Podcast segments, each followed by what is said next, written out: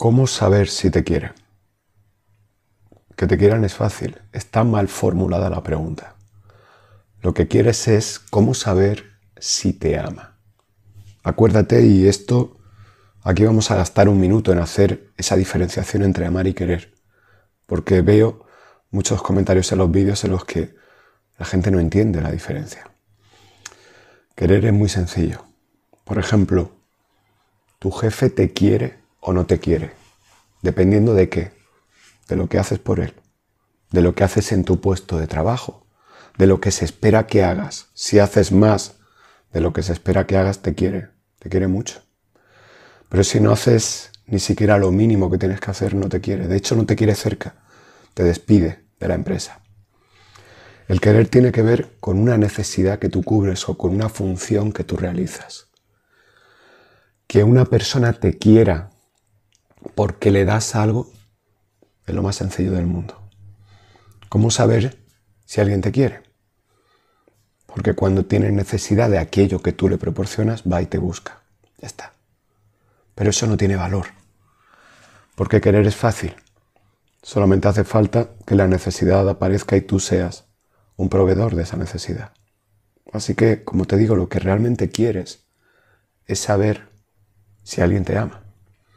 ¿Qué es el amor? El amor ya no tiene que ver con la necesidad.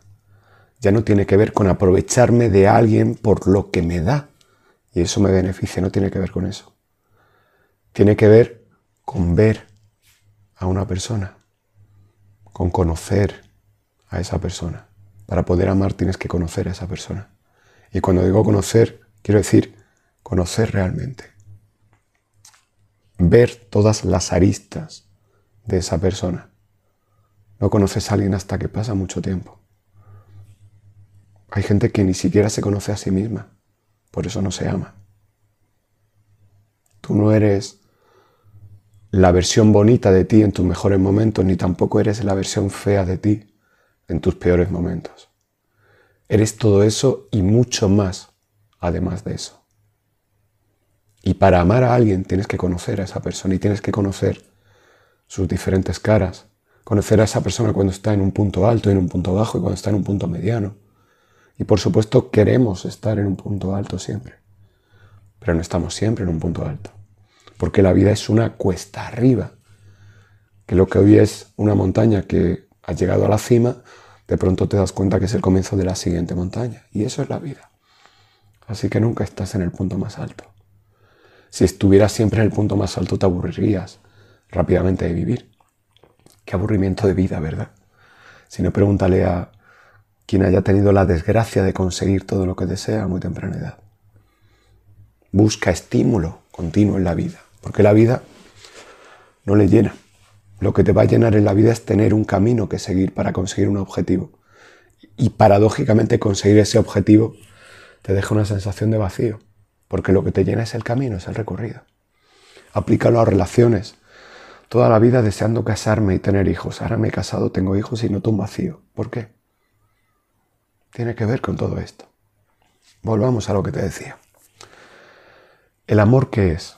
El amor es, para amar a alguien necesitas ver a esa persona, comprender cómo es esa persona y aceptar y respetar a esa persona. Y no, el amor no tiene que ver con querer cambiar a esa persona, hacer de madre o de padre de esa persona o hacer de hijo o hija de esa persona.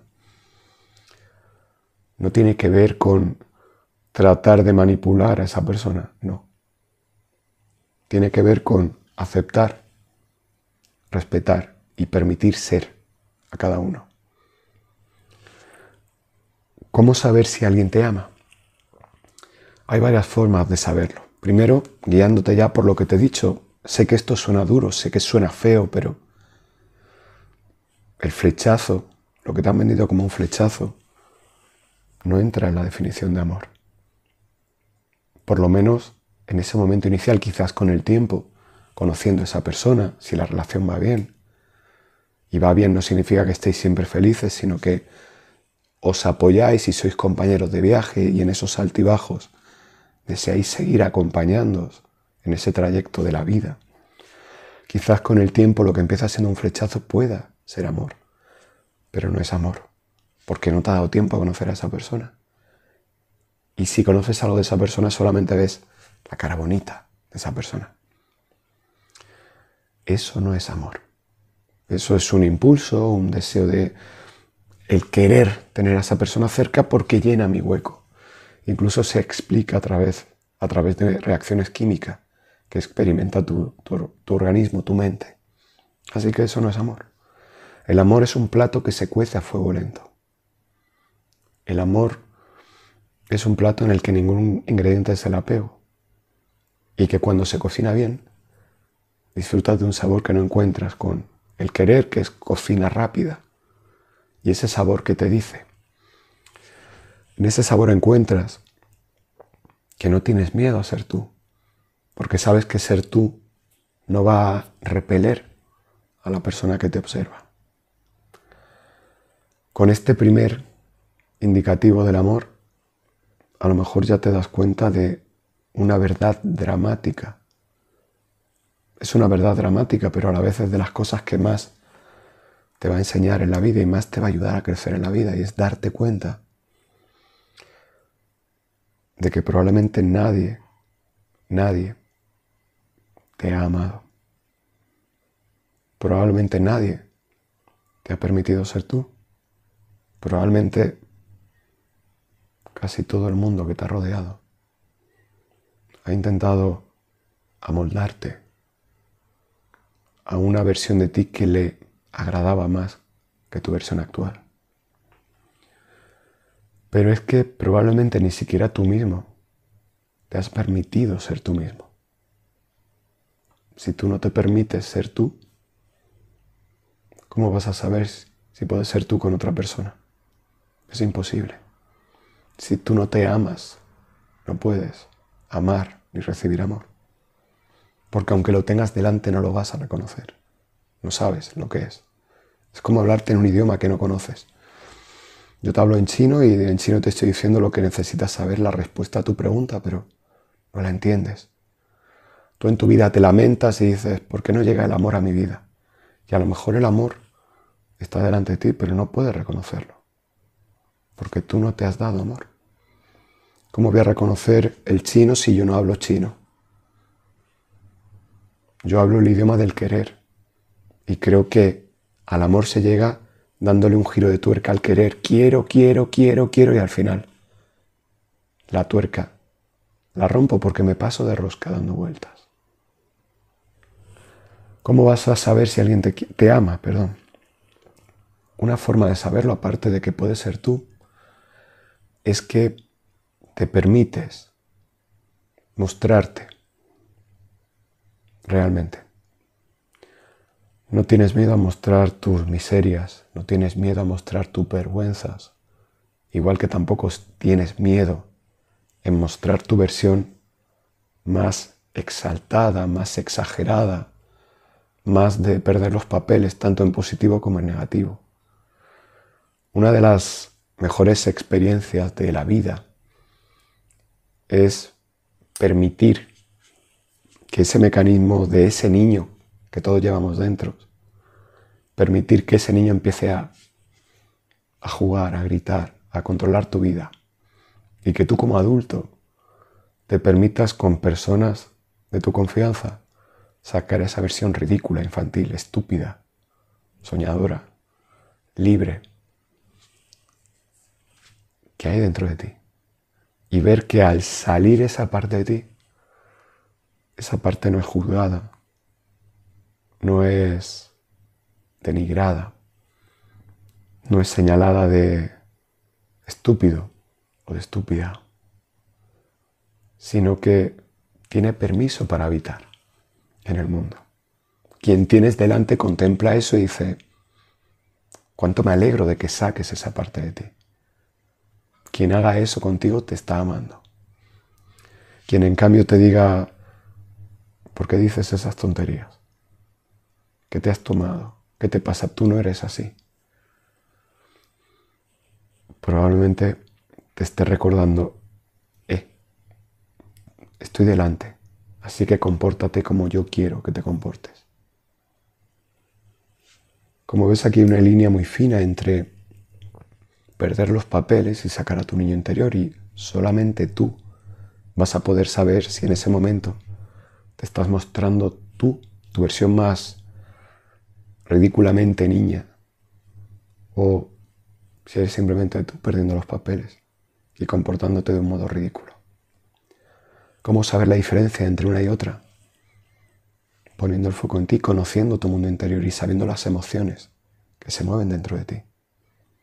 Si no tienes ese conocimiento de ti, no puedes saber si lo que muestras al mundo eres tú o no eres tú. Como ves, al final siempre te hablo de un paso indispensable en tu evolución, que es mirar hacia adentro, poner el foco en ti, darte cuenta de lo que incluso es imprescindible para saber si alguien te ama. Y vuelvo a decirte lo de antes, si tú no te amas, no vas a encontrar el amor fuera, si tú no haces el acto de mirar adentro, de sentirte, de darte cuenta de lo que hay, que eso en sí es un acto de amor, porque te acercas a esa parte de ti emocional y vas a ver, asomar la cabeza para ver qué hay ahí y así entenderte mejor. Ese acto de amor que haces contigo es lo que posibilita, es lo que genera ese efecto dominó para que esa misma tolerancia que tú tienes a observarte hacia adentro se proyecte hacia afuera y haya gente dispuesta a observarte y aceptarte. ¿Cómo saber si alguien te ama? Pues hay más formas de saber si alguien te ama. El amor, recuerda ese ejemplo en el que yo te hablaba del amor, del cuentecito de las flores, amar las flores, ver la flor en el campo y no la arrancas, porque sabes que ese es su lugar y celebras haberte cruzado con esa flor. Si quieres volver a verla, volverás a ese lugar. Pero si no vuelves a ese lugar, nunca vuelves a ver la flor serás feliz de que la flor sigue en su sitio y sigue creciendo. Esto te habla del desapego y el amor, aunque esto sea lo más difícil de entender, tiene mucho que ver con el desapego. Si tú amas a alguien, hay una frase que, que es todo lo contrario a esto que te voy a decir y te quiero tanto que tienes que ser mía. Te quiero tanto que quiero que estés conmigo. Te quiero tanto que quiero que en ese mapa mental que me he hecho de lo que tiene que ser la vida, voy a formar un hogar con hijos. Quiero que tú seas el padre o la madre de esos niños. Y quiero, tengo un rol reservado para ti, quiero que lo desempeñes. Así funcionan la mayoría de relaciones. Hay una serie de roles diseñados entre los dos que suelen comulgar con las creencias que arrastra cada persona en su legado y al final se ven desempeñando un rol. La mujer dice que feliz soy, ya soy como mi mamá, qué bien. El hombre dice, esto es lo que tengo que hacer y soy como mi padre. Y esa pareja forma una sucursal de las familias de las que proceden, en todos los sentidos. Incluso aunque no lo quieran, copiando mucho de los vicios de ese sistema del que proviene. Ahí hay un apego una necesidad. Mucha gente dice, yo siempre he querido tener hijos porque mis padres se divorciaron cuando yo era pequeño y quiero tener hijos para que ese niño tenga un hogar. ¿Qué quiere decir? ¿Esa persona crees que va a tener un hijo por un acto de amor o por una necesidad? ¿Esa persona amaría tener un hijo o quiere tener un hijo? Hay una necesidad. Esa persona tiene una fantasía en su mente. Cuando yo tenga hijos, yo no me voy a separar. ¿Qué sucede si la relación va mal? Que aguantaré por mis hijos. Así que voy a ser un padre o una madre amargado. Y mis hijos van a ver eso. Voy a crear un mejor escenario del aquel del que provengo, ¿no? Va a seguir habiendo un vacío. Un vacío de cariño. Físicamente va a haber papá y mamá, pero emocionalmente no están. Como papá y mamá no son felices como pareja, es más complicado que puedan ser felices padres. No quiero decir que vayan a ser buenos o malos padres, no. Quiero decir que requiere mucho más esfuerzo poder dedicarte a un hijo. Y los que viváis esta situación lo entenderéis perfectamente. Porque van a ser todo trabas, todo obstáculos el acercamiento al hijo. muchas veces motivado por la otra parte de la pareja. Por tanto, en ese mapa que te estoy dibujando tan cotidiano, hay un apego, hay una necesidad. Tienes que, esto tiene que ser así. Vamos a ser este tipo de familia. Eso no tiene que ver con el amor, eso es una necesidad que quieres cubrir.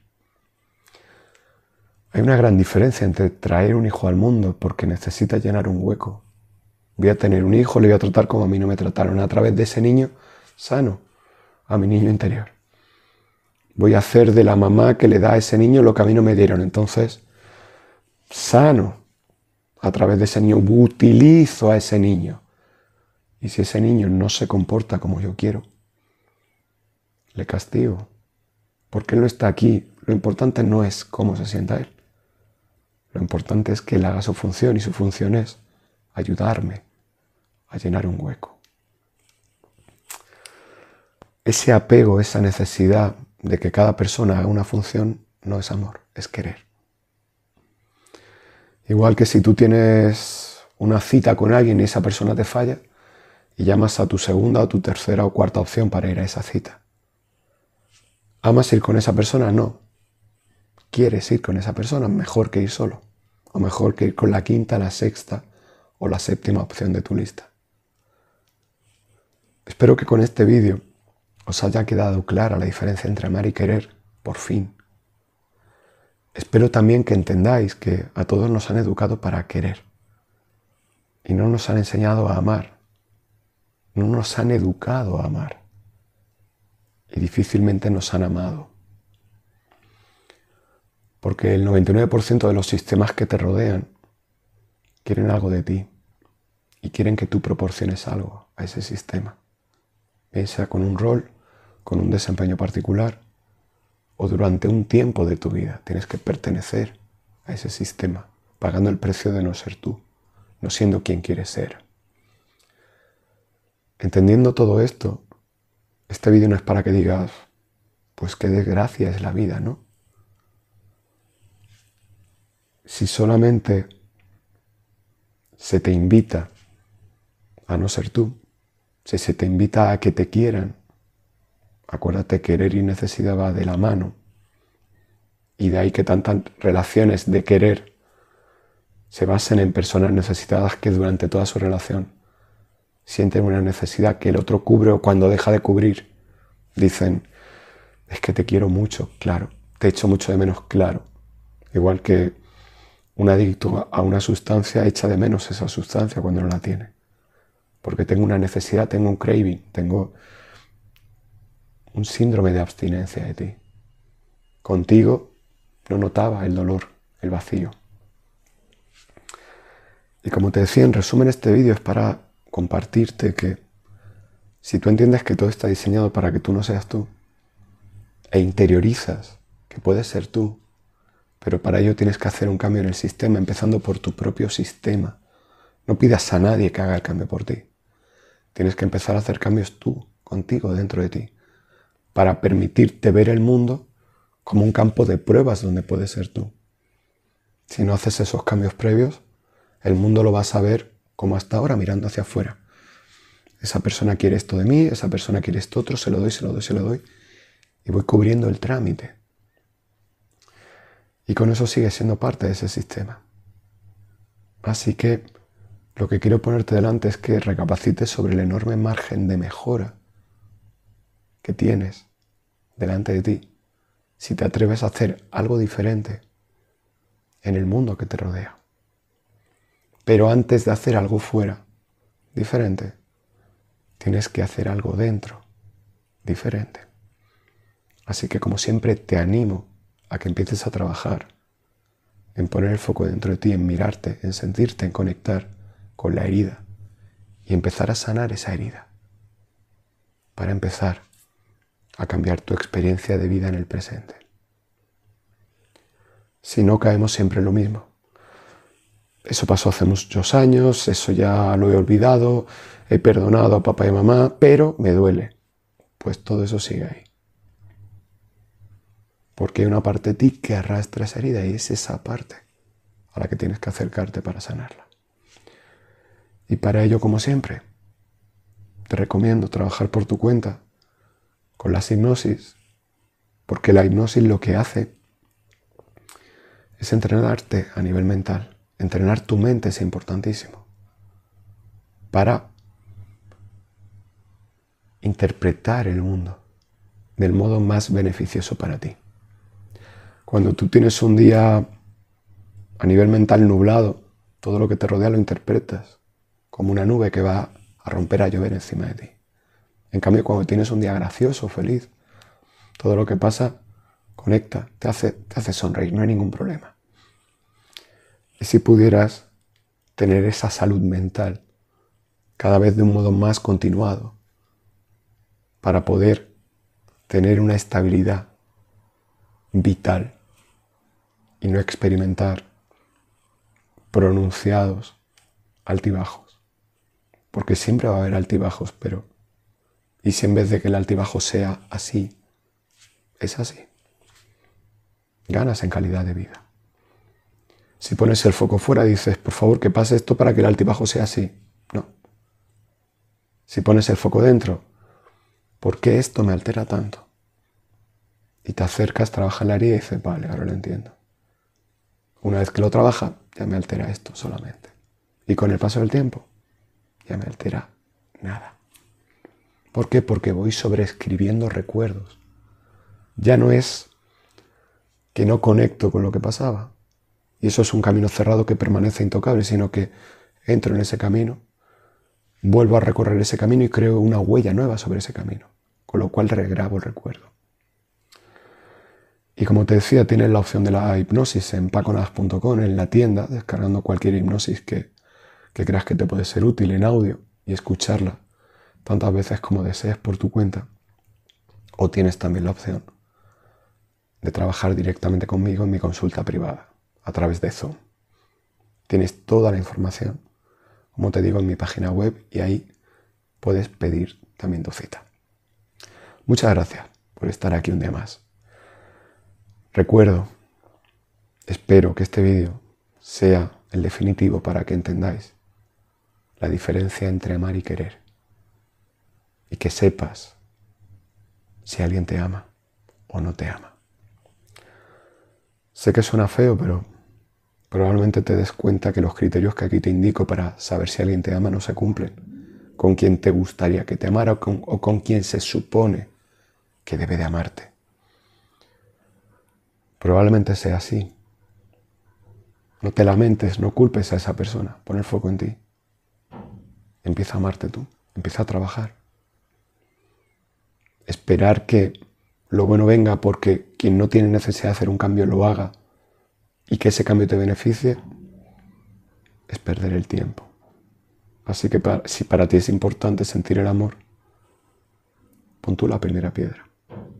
Empieza tú a amarte y espero que con lo que aquí te he dicho tengas ya una noción de por dónde empezar.